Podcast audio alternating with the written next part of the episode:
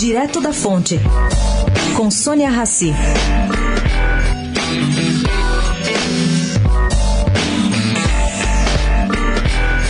Pela primeira vez, caro ouvinte, o Brasil vai conhecer o número exato da sua população carcerária.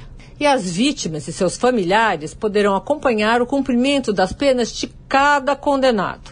O Cadastro Nacional de Presos, o principal projeto do Conselho Nacional da Justiça, foi lançado na semana passada e já apresenta seus primeiros resultados. Vamos lá. Roraima e Santa Catarina são os dois primeiros estados a conhecer a real situação dos seus mais de 20 mil detentos. Segundo um conselheiro do CNJ, designado para coordenar essa implantação desse projeto, sem esse mapeamento, não vai se resolver o problema da segurança pública em todo o país. Em tempo, o Brasil tem mais de 600 mil presos. Sônia Raci, direto da fonte, para a Rádio Eldorado.